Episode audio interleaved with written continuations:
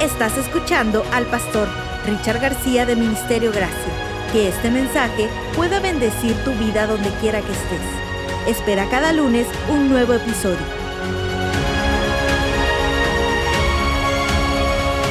Voy a invitar para que me acompañen al libro de Apocalipsis capítulo 2. Apocalipsis capítulo 2 comenzando con el versículo 18. Apocalipsis 2.18, voy a leer la Reina Valera 1960. Dice la palabra, y escribe al ángel de la iglesia en Teatira, el Hijo de Dios, el que tiene ojos como llama de fuego y pies semejantes al bronce bruñido, dice esto, yo conozco tus obras y amor y fe y servicio y tu paciencia y que tus obras postreras son más que las primeras, pero tengo unas pocas cosas contra ti, que toleras que esa mujer, Jezabel, que se dice profetiza, enseña y seduzca a mis siervos a fornicar y a comer cosas sacrificadas a los ídolos. Y le he dado tiempo para que se arrepienta, pero no quiere arrepentirse de su fornicación. He aquí yo arrojo en cama y en gran tribulación a los que con ella adulteran, si no se arrepienten de las obras de ella. Y a sus hijos heriré de muerte. Y todas las iglesias sabrán que yo soy el que escudriña la mente y el corazón, y os daré a cada uno según vuestras obras. Pero a vosotros y a los demás que están en Tiatira, a cuantos no tienen esa doctrina, y no han conocido lo que ellos llaman las profundidades de Satanás, yo os digo, no os impondré otra carga, pero lo que tenéis, retenedlo hasta que yo venga. Al que venciere y guardare mis obras hasta el fin, yo le daré autoridad sobre las naciones y las regirá con vara de hierro y serán quebradas como vaso de alfarero como yo también la he recibido de mi Padre. Y le daré la estrella de la mañana. El que tiene oído, oiga lo que el Espíritu dice a las iglesias. Cuando nosotros comenzamos este, esta, nueva, esta nueva serie, la serie Siete mensajes y una iglesia, comenzamos un camino que también era camino nuevo para mí. Hemos estado platicando con algunos miembros de la familia de lo especial que ha sido el redescubrir, porque por mucho tiempo nos quedamos en que cada una de esas iglesias tenía un mensaje que no era relevante para nosotros hoy día. De hecho, el único mensaje de las siete uh, palabras que Dios mandó, de los siete mensajes que era relevante para nosotros, era el mensaje para la iglesia de la Odisea, la última iglesia, la iglesia tibia, la iglesia de los últimos tiempos, la iglesia que Dios estaba a punto de vomitar. En realidad hemos encontrado que cada iglesia tiene un mensaje que tiene que ver con nosotros hoy día de alguna forma u otra. Y de hecho, cuando digo nosotros, no estoy hablando de la iglesia cristiana hoy día, ni siquiera estoy hablando del cuerpo de Cristo, estoy hablando de nosotros de manera individual, de manera personal. Desgraciadamente, de alguna forma, siempre que escuchamos la palabra o muchas veces cuando escuchamos la palabra, estamos por tendencia pensando que a lo mejor esa palabra tiene que ver con alguna otra persona. Estamos pensando que a lo mejor tiene que ver con mi vecino, a lo mejor tiene que ver con mi esposa, o a lo mejor tiene que ver con mis hijos. Dios le está mandando un mensaje. Ojalá que lo escuche mi suegra. De alguna forma, estamos buscando a ver a quién le aplica la palabra palabra. Esa es la tendencia natural, pero lo que no es natural es que estemos nosotros hambrientos por saber qué es lo que Dios tiene para mí a través de esta palabra. Así como las demás iglesias que hemos estudiado, la iglesia de Éfeso, la iglesia de Esmirna, la iglesia de Pérgamo, Teatira también se, encuentra, se encuentra en la zona que conocemos como Turquía, hoy día que en aquel entonces era parte de lo que era la, antigua Asia. El mapa cambió un poco y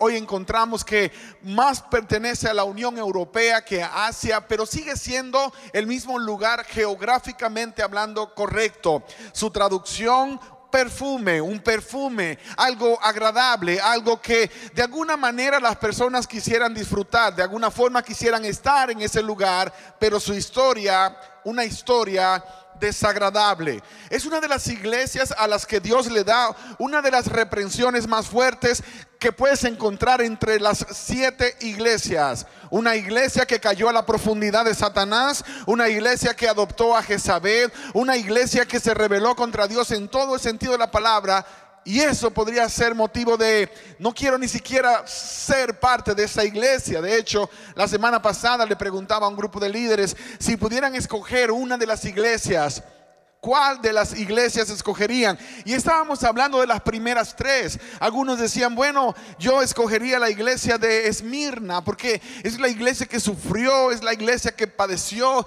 es la iglesia que de alguna manera es una inspiración para muchos de nosotros. Otros dijeron, bueno, yo me identifico con las tres o yo me identifico con la primera. Y la realidad es que en cada una de ellas hay una historia que podría conectarse con nosotros. Para mí, la iglesia de Teatira es la iglesia que comenzó mal, pero terminó bien. Y eso a lo mejor es algo que significa mucho para algunos y poco para otros. Hay personas que nunca reconocieron que comenzaron mal, nunca reconocieron que estaban mal. Y si yo nunca reconozco que estoy mal, ¿qué probabilidades tengo de cambiar? ¿Qué posibilidades tienes de mejorar cuando todo el tiempo los demás están mal? Cuando todas las veces que analizas una situación, tú eres la víctima y el otro es el victimario. ¿Cómo puedo ser mejor si cuando analizo las circunstancias siempre tengo una excusa para explicar el por qué me ha ido mal? La vida no ha sido buena conmigo porque nací en el hogar equivocado. La vida no ha sido buena conmigo porque me inscribieron en la escuela equivocada. No me va bien porque tengo el trabajo equivocado. ¿Cómo puede ser diferente? Cuando todos son culpables, menos yo, menos tú. El mensaje que Dios da a esta iglesia comienza como los anteriores, haciendo una descripción de quien manda el mensaje, de quien dice la palabra. En esa ocasión, Él es el Hijo de Dios, el que tiene ojos como llama de fuego y pies semejantes al bronce bruñido. Y quiero que le hagas una pausa acá. ¿Por qué razón la descripción acá? ¿Por qué razón la aparente repetición de que Él es el Hijo de Dios, el que tiene esas características no celestiales, pero más de una película de los Avengers que de una historia bíblica? ¿Por qué? Porque es así como se presentó delante de Juan la primera vez. Cuando usted lee el comienzo de la historia, Juan había estado preso en la isla de Patmos y había estado esperando que la muerte llegara porque ya todos sus compañeros habían muerto. Una promesa que aparentemente Dios le había hecho no se cumplió. No sé si usted recuerda o alguna vez leyó en el capítulo 21 de San Juan, cuando Jesús iba caminando con Juan, iban hablando y de, repente también con Pedro y había uno más de los discípulos, pero Jesús se adelantó con Pedro, iban hablando acerca de cómo Pedro iba a morir y todo eso, y Pedro en una se voltea y mira a Juan y le dice al Señor, ¿y de este qué? ¿Cómo, cómo, va a ser la historia de este? Y Jesús le respondió y le dijo, si yo quiero que él quede hasta que yo regrese, ¿a ti qué? Nosotros diríamos en buen español nuestro hoy día, ¿y a ti qué te importa? Métete en tus propios negocios, no, andes llevando la vida ajena. No sé si usted conoce a alguien que le encanta llevar la vida ajena. Hay gente que todo el tiempo está pendiente de lo que otras personas hacen. Ellos viven, disfrutan, es como que un hobby. Quiero saber lo que los demás están haciendo. En mi país le llaman chismosos, no sé en el suyo, porque se andan metiendo en lo que no les importa. Pedro, en ese caso, no era que andaba de chismoso, pero él quería saber, él quería saber qué onda con Juan. Y cuando Jesús dijo, si yo quiero que Él quede hasta que yo vuelva a ti, ¿qué te importa? Y desde entonces se contó la historia entre los discípulos y los creyentes que Juan no iba a morir hasta que Jesús regresara. Ahora, la idea era que Jesús iba a regresar con voz de mando, con voz de arcángel, con aclamación, con trompeta de Dios. Y entonces Juan iba a estar presente allí. Y Juan iba a disfrutar del momento cuando Jesús llegara en ese contexto. Pero eso no es lo que Dios estaba diciendo. Ahora, cuando Juan estaba en Patmos, que ya le habían dado un baño en un caldero de aceite hirviendo y no murió, ahora Juan estaba esperando la muerte porque a lo mejor el emperador dijo, a este hijo de Dios no lo podemos ni matar, así que mejor lo enviamos para que se muera solo en una isla como Patmos que no tenía condiciones para la vida de nadie. Así que ahí estaba Juan sentado esperando cuando de repente vino la visión del Apocalipsis y apareció ese mismo personaje, dice el Hijo de Dios, el que tiene ojos como llama de fuego y pies semejantes al bronce bruñido. Cuando Juan lo vio la primera vez, cayó como muerto, dice la palabra.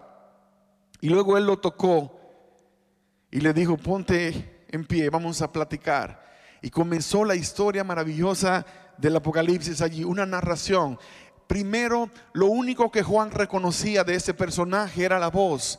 Porque no importa cuánto tiempo hace que tú no escuchas a una persona que tú amas. No sé si les pasa a ustedes que hay un familiar muy querido o un amigo que hace siete años que no te hablaba y de repente te llamó y ni siquiera tenías el nuevo número, pero escuchaste el timbre de la voz y ya sabías quién era, ya sabías de quién se trataba. Hay, hay cosas que son tan poderosas que no se pueden explicar. Esos vínculos que se crean cuando hay amor de por medio, era exactamente lo que Juan estaba experimentando. Se emocionó, se cayó como muerto. La gloria de Dios fue tan grande porque él esperaba a un Jesús común como lo conoció. Sí, ciertamente había resucitado y ahora tenía un cuerpo transformado, pero no estaba esperando ver tanta gloria. Y todo esto es un simbolismo. No es que los ojos de Jesús estaban como fuego ardiendo, pero había una pasión, había un amor tan grande en esos ojos que Juan lo podía describir de esa manera. No es que sus pies estaban como el bronce cuando está en el fuego, es que podía ver el resplandor de su gloria y la única manera de explicar el lenguaje conocido, lo desconocido, era eso. Porque el simbolismo que Juan ve no tiene lógica para nosotros. Juan en Apocalipsis vio una ciudad celestial que nosotros estamos enamorados. Una ciudad cuyas calles eran de oro. Imagínate, calles de oro, pero de un oro transparente, como cristal. Y luego vio un mar de vidrio. ¿Quién se baña en un mar de vidrio? ¿Quién se metería en un mar de cristal? Pero no es que es de vidrio que te vas a meter y vas a salir todo sangrando. Es que Juan estaba usando un lenguaje conocido para explicar lo desconocido. Y ahora está mostrando a ese personaje maravilloso, apasionado, enamorado de los seres humanos, pero con un mensaje que no era tan agradable. Era un mensaje muy duro, era un mensaje muy fuerte. Era un mensaje cuando nos lo dan a nosotros también reaccionamos de la misma manera. No hay nada más complicado que cuando alguien te sienta y te dice, estás mal. Lo primero que hacemos, y no sé si usted se parece a mí en esto, es que subimos la defensa, ponemos el escudo. ¿Y quién se cree ese hijo de Dios, por no decir de Satanás, para decirme que estoy mal? ¿Quién te crees que tú eres? Cuando nosotros vivimos la vida pensando que los únicos que se pueden equivocar son los demás, estamos condenados a no llegar a ningún lugar.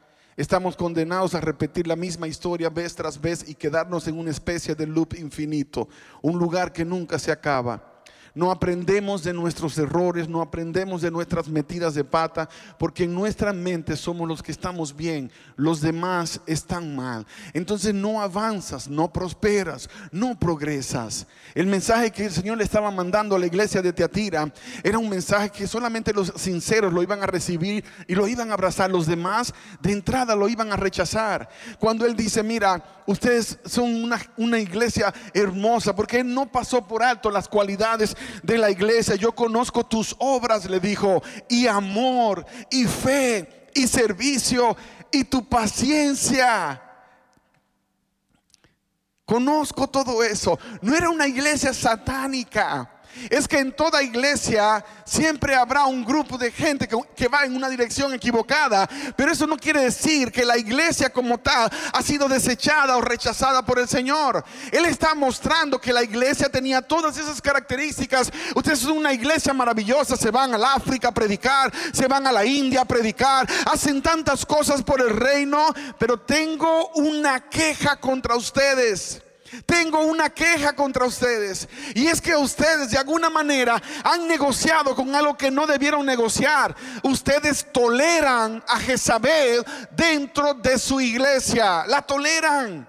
Ese es mi problema. Y eso no es un problema que Dios está señalando para Ministerio Gracia en el año 2021 solamente. Es un problema que Dios está señalando para cada uno de nosotros individualmente y también para el cuerpo de Cristo. ¿De qué habla la palabra acá? ¿Quién era Jezabel? Anoche mientras estaba tratando de, de estudiar con asistencia, porque le decía a mi esposa, por favor, dime quién era Jezabel. Y ella tenía que buscar en sus archivos, porque a veces quiero, quiero imaginar que cuando menciono la palabra Jezabel, los miembros de la iglesia saben de quién estoy hablando, pero la realidad es que no todos saben quién es Jezabel.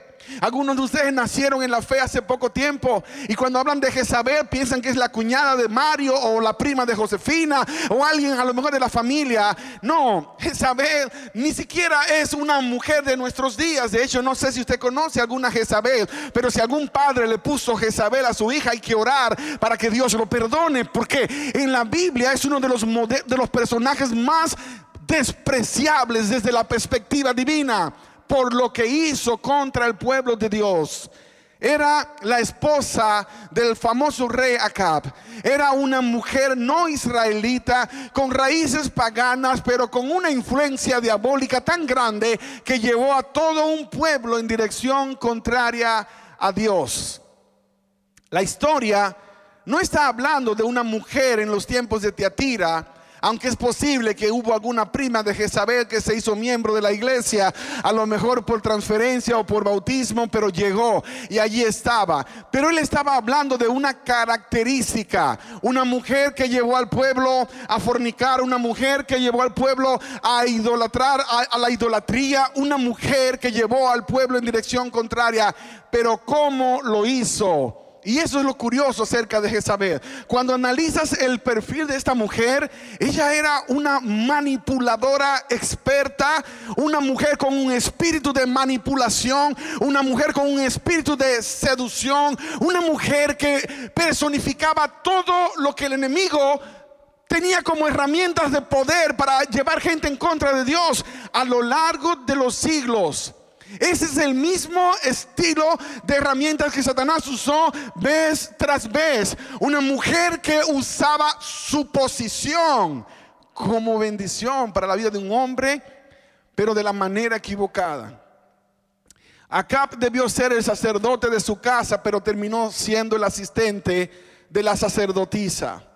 Cuando como mujer de Dios que tú eres, Tú le quitas a tu esposo el lugar que Dios le ha dado como responsable de guiar espiritualmente a la familia estás yendo en contra del propósito de Dios. Y quiero hacer una aclaración acá, porque me llegó la pregunta en una ocasión, pero pastor, ¿y si mi esposo está yendo en dirección contraria a Dios? Entonces tienes una decisión que tomar entre Dios y tu esposo, porque primero honras a Dios, aunque respetes a tu esposo, nunca aceptes que Él determine si le sirves o no a Dios. Y esto puede diferir en el corazón de alguien. Alguien me dijo, no, pero si el esposo dice que no va a la iglesia, que no vaya. Si el esposo dice que ya no más sirviéndole a Dios, que no sirva, porque Dios le dio al esposo la autoridad, es que ningún ser humano puede estar primero que Dios.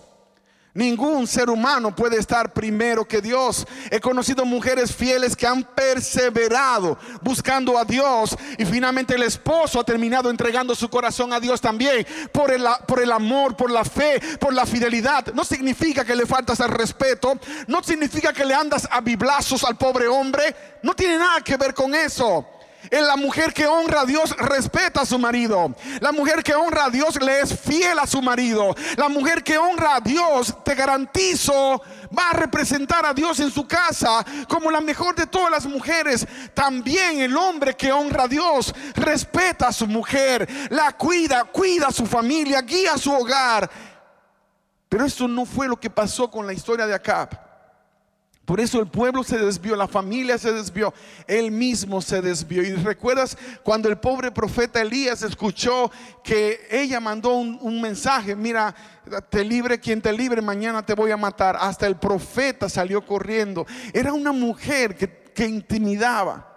Era una mujer que impregnaba temor, pero no era ella. Algunos predicadores le llaman el espíritu de Jezabel, un espíritu de manipulación. Gente que se dedica a tratar de influenciar usando la herramienta más despreciable que, Dios puede citar en la Biblia, el engaño y el chisme. Es el mismo trabajo que hizo Satanás en el cielo. Cuando tú lees la historia de, de Ezequiel capítulo 28 y encuentras aquella declaración que aparece donde Dios dice, por la multitud de tus contrataciones fuiste echado fuera.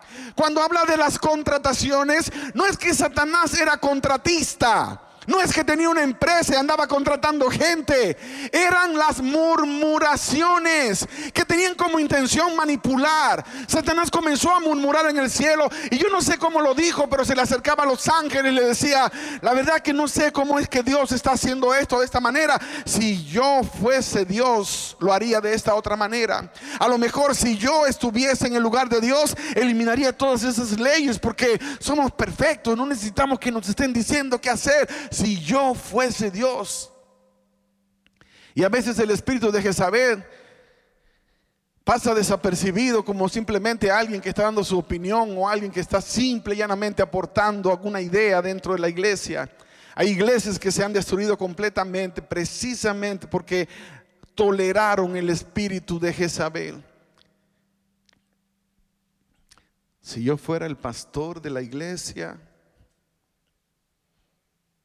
yo lo haría de esta manera.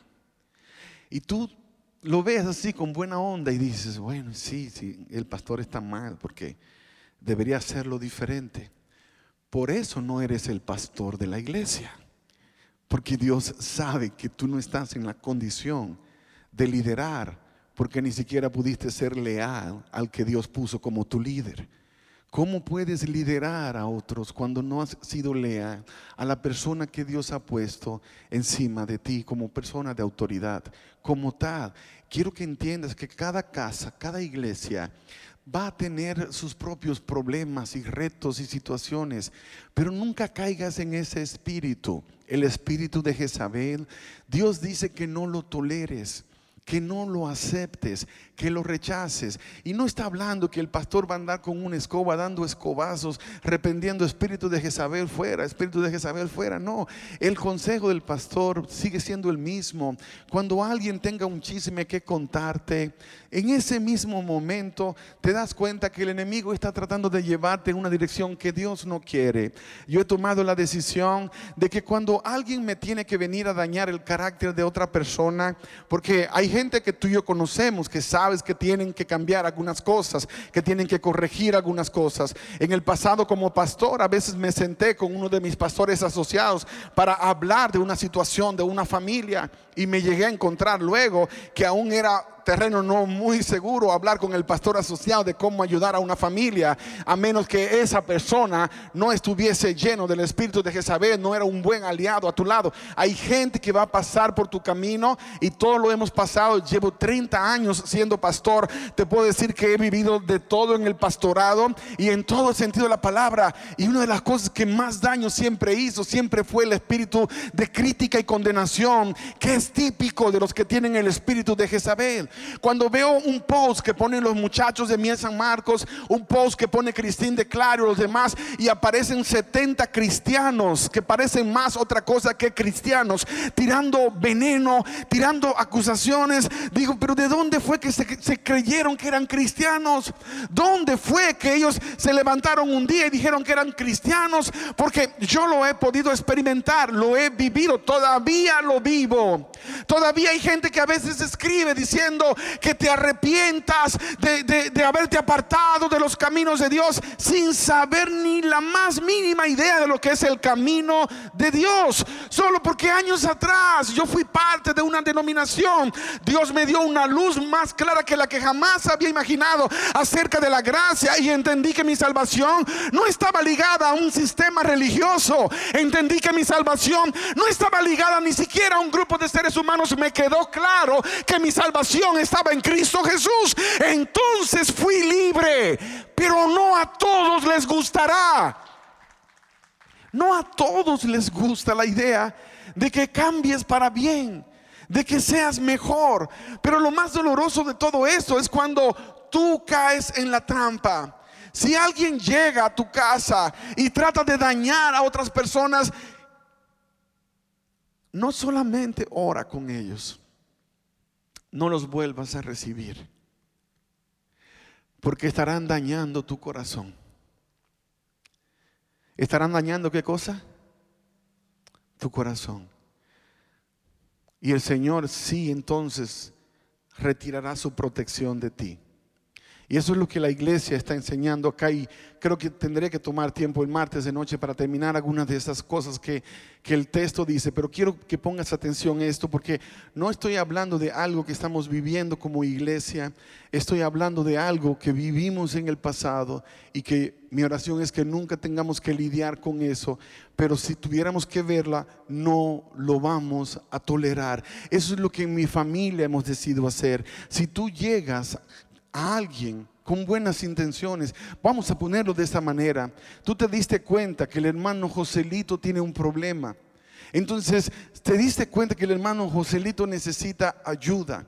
Tu trabajo y tu deber es ir con el hermano Joselito y no comenzar a decirle a todo el mundo lo que el hermano Joselito está pasando, la situación que está atravesando. Extiende la mano al que se cayó.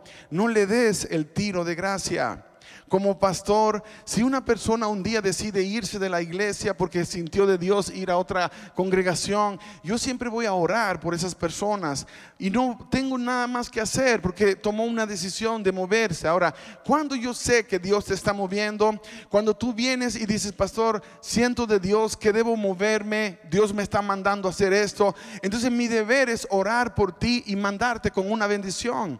Pero cuando tú te das cuenta de alguien que se va y comienza a tirarle basura al lugar de donde salió, entonces hay un serio problema. Si tú vienes acá y eres de otro lugar y vienes tirándole todos los tomates al lugar de donde saliste, yo ya sé que vas a hacer lo mismo con nosotros si un día te vas. Entonces, lo primero que te voy a decir es, ese no es el Espíritu de Cristo, es el Espíritu de Jezabel. No te dejes atrapar ni te dejes engañar. Nunca, como pastor por muchos años, ah, teníamos un sistema de juntas de iglesia. No sé cuántos de ustedes alguna vez perteneció a una iglesia que tenía una junta grande, que tenían, cada cosa tenía que decidirse en esa junta. Hay que cambiar este tape que está acá. Había que traerlo a la junta y todo el mundo tenía que opinar. Bueno, el tape debería ser negro. No, no, no, debe ser amarillo. No, no, no, que sea rojo. Y entonces nunca se llegaba a ningún lugar porque todos tenían que opinar. Y de hecho, gente que ni siquiera tenía una relación con Dios llegaban solo para levantar su mano y votar. Yo agradezco a Dios que Dios me liberó de todo eso, pero en todo ese tiempo me tocó lidiar con casos como un chico que desgraciadamente cometió el error de juntarse con la novia y mudarse y no hacerlo correctamente. No se casó, simplemente se juntaron y ya. Y llegaron los de la junta de la iglesia y me sentaron y me dijeron, pastor, tenemos acá, era como tenemos carne fresca, vamos a darnos un banquetazo hoy acá. Quiero que sepa que fulano y fulana están en fornicación. Y cuando tú lees la palabra acá que habla de que Jezabel los llevaba a fornicar, la palabra fornicación, si la traduzco de la manera correcta, es simple y llanamente depravación. Es una forma de depravación, es una forma de, de de desviarse del propósito que Dios tiene para con tu cuerpo y para con el mío. Y no solamente es cuando te entregaste a una persona que no era tu esposo tu esposa, va mucho más allá y es mucho más profundo. Ahora, cuando ellos vinieron a contarme esto, lo más doloroso es que algunos estaban alegres de que iban a borrar a alguien de la iglesia. Estaban contentos porque atraparon en pecado a alguien. Y mi mente se transportó a los tiempos de San Juan capítulo 8, cuando Jesús estaba predicando y trajeron a la mujer pecadora y la arrojaron. Había espíritu de Dios en esas personas que decían, esta mujer ha sido encontrada en el mismo acto del adulterio. En la ley Moisés nos mandó, en la ley Moisés nos mandó, no había espíritu de Dios, simplemente era el corazón de un ser humano que no conocía a Dios y que estaba tratando de llevar a cabo los propósitos de Dios. Y yo recuerdo cuando miré los rostros de los líderes de la junta y yo les pregunté, después que dijeron todo eso, les pregunté, ¿cuántos de ustedes visitaron a esos muchachos? Ya fueron a su casa y hablaron con ellos. Ninguno. Eran doce y ninguno había ido a hablar con esos muchachos. ¿Cuántos de ustedes han estado orando por ellos para que Dios les dé restauración? Y como que se levanta esa mano así medio mentirosa para quedar bien, que, alguien quiere que, que por lo menos te vean que fuiste el espiritual que sí oró. Entonces yo les dije, cerramos el punto. En seis meses volveremos a hablar. Y ya no se tocó más. Yo tomé el tiempo de ir a visitarlos. Yo tomé el tiempo de darles la consejería que necesitaban. Y los ayudamos a enderezar, se casaron. Y luego entonces había que seguir el protocolo y traer el tema de nuevo. Allí se tomó un voto, los removieron de la iglesia porque era la cultura de ese lugar. Y yo tuve la oportunidad entonces de reconciliarlos con Dios y poder restaurarlos. Pero ¿a dónde voy con esto? El único caso donde todavía miro hacia atrás y no siento ningún tipo de, diríamos, arrepentimiento, no siento nada de arrepentimiento. Fue haber echado de la iglesia por vía de la junta de iglesia a un chismoso. Es la única persona que en 30 años de ministerio realmente discipliné a un chismoso, a uno que tenía espíritu de Jezabel, a uno que andaba dividiendo matrimonios, a uno que andaba dividiendo familias, a uno que andaba echándole tierra al cuerpo de Cristo, a uno que andaba ensuciando una iglesia que es pura y santa y que nuestro deber como pastores es mantenerla exactamente igual, pura y santa. Los seres humanos podemos tener debilidades, podemos tener situaciones, pero si nos apoyamos entre todos nos podemos levantar y volver a salir. Pero eso no fue lo que pasó con esta iglesia. Esta iglesia toleró el espíritu de Jezabel. Pero dentro de todo lo que había en esa situación, había un grupo de, de, guerreros y guerreras que no perdieron la misión que Dios les había dado y perseveraron. Si ellos se hubiesen dejado consumir, entonces la iglesia en esa etapa hubiese desaparecido. Era otro periodo histórico, era otra parte de la historia del cristianismo. Y si tú le pones atención al final del texto, y con esto voy a terminar, sé que habrá una segunda parte, dice el versículo 24, pero a vosotros y a los demás que están en Tiatira, a cuantos no tienen esa doctrina y no han conocido lo que ellos llaman las profundidades de Satanás, yo os digo, mira lo hermoso de esto. Había un grupo, un grupo que se mantuvo lejos de eso. Un grupo que cuando venía un chismoso y le decía, oye, ¿sabes el último chisme que anda sonando? Esos decían, para, no me interesa. No quiero saber el último chisme que está sonando. Quiero que, entiendas eso, que no me interesa. Los que lo, lo, detenían de entrada, los que no estaban interesados en entrar a Facebook o a Instagram para ver qué fotografía encontraban para hacer trizas de otras personas, a esos el Señor les dice, ustedes Ustedes no se les va a imponer ninguna carga. En otras palabras, ustedes no son responsables por lo que ellos hicieron. No se los voy a tomar en cuenta a ustedes. Y entonces viene la promesa maravillosa al que venciere y guardaré mis obras hasta el fin, yo le daré autoridad sobre las naciones. Vamos a reinar con Cristo, vamos a gobernar con Él? Vamos a ser parte del gobierno de Dios. Vamos a ser parte del nuevo sistema que solamente Dios puede hacer perfecto. Ningún ser humano, ningún político, ningún tipo de sistema humano se puede comparar con el que Dios establece y no se queda allí. Oh, Él las va a regir con vara de hierro. Tendrá autoridad absoluta y todo aquello que se oponga será quebrado. Y le daré la estrella de la mañana. Y me puse a buscar, me puse a tratar de entender quién es el lucero de la mañana. ¿Quién es la luz del mundo? Cuando hablamos de estrellas en Apocalipsis, vimos las siete estrellas que estaban en las manos de de, Jesús y entendimos que eran los pastores de las, los ángeles, los mensajeros, los siervos de las siete iglesias.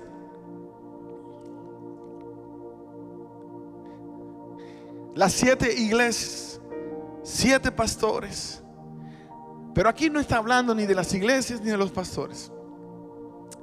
Está hablando de la estrella de la mañana. Vamos a tener la estrella de la mañana. Vamos a vivir con la estrella de la mañana. Vamos a ser parte de esa historia maravillosa. Y cuando te vas al capítulo 22, versículo 1 dice, después me mostró un río limpio de agua de vida, resplandeciente como cristal, que salía del trono de Dios y del Cordero en medio de la calle de la ciudad y a uno y al otro lado del río estaba el árbol de la vida que produce doce frutos, dando cada mes su fruto. Y las hojas del árbol eran para la sanidad de las naciones. Y no habrá más maldición. Y el trono de Dios y del Cordero estará en ella y sus siervos le servirán y verán su rostro y su nombre estará en sus frentes. No habrá allí más noche, anote bien. Y no tienen necesidad de luz de lámpara ni de luz del sol porque Dios el Señor iluminará y reinarán por los siglos de los siglos. Es Cristo la estrella de la mañana. Es Cristo el que les dará el privilegio de vivir bajo la luz maravillosa que emana de su presencia. Y ellos tendrán el privilegio y tú tendrás el privilegio y yo tendré el privilegio al que venciere. Es, es al que no se rindió. Porque cuántas veces nos caímos nosotros, cuántas veces nos resbalamos, cuántas veces fallamos. Pero la clave es que no nos quedamos en el suelo, nos volvimos a levantar. Y te caíste y te volviste a levantar. Y te volviste a caer y te volviste a levantar. Entonces cuando el Señor venga va a decir, venga bendito de mi Padre. Venga bendito de mi Padre. Herede el reino que ha sido preparado para usted, para ti desde antes de la fundación del mundo. Y yo te hago la pregunta, iglesia. ¿Cuántos de ustedes quieren recibir esas palabras de parte de Cristo Jesús aquel día? Levanta tu mano. Gloria a Dios. Ponte en pie conmigo. Ponte en pie y mientras te pones en pie, yo quiero que que le eches una revisada a lo que dice esta iglesia esta semana Dedícale un tiempo a la iglesia de Teatira. Esta iglesia comenzó con un montón de retos, pero ninguna de esas cosas terminaron robando la misión que Dios les había dado. Y al final, al final de la historia de la iglesia, hubo un remanente. Siempre habrá un remanente. Siempre habrá un grupo de hombres y mujeres que por encima de todo no solamente sobrevivieron, sino que vencieron. Pero no lo vas a poder hacer tú solo, tú sola. No es con mis fuerzas, ni siquiera es con espada o con ejército, sino que es con mi Santo Espíritu. Vamos a tener batallas todos los días. A veces el cuerpo estará tan quebrantado que te va a decir no vayas a congregarte, no vayas a adorar, no vayas a servir. Pero tú decides si te dejas vencer. Al que venciere. Al que venciere. La pregunta es, si tú de verdad quieres ser contado entre los vencedores. Porque lo único que tienes que hacer es agarrarte la mano, reconocer las cosas que no están bien, pedir perdón y te garantizo que el Señor te mantendrá, te sostendrá con su mano derecha. Eso dice la palabra. Y yo le creo a Dios. Padre, gracias. Gracias por darnos la bendición de comenzar esta mañana aceptando el reto de que, de que vamos a ser diferente. Que la gente conozca a los cristianos no porque son un montón de chismosos que andan criticando en las redes sociales, que andan sembrando división. Que la gente conozca a los cristianos porque son seres llenos de amor, apasionados, seguidores apasionados de su maestro, siguiendo las mismas pisadas del Rey de Reyes y el Señor de Señores, que son los que están siempre prestos a servir, a extender la mano al que se cae y no dar el tiro de gracia. Si alguno de nosotros que no ha podido sentarse a evaluar su corazón y ver qué hay dentro, ver por qué razón no he podido avanzar en mi caminar contigo, Señor. En este momento revélales, muéstrales. Te lo ruego. En el nombre de Jesús. Amén, Señor.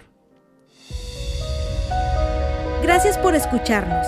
Puedes hacer que esta palabra llegue a otras personas ingresando a ministeriogracia.org slash donaciones.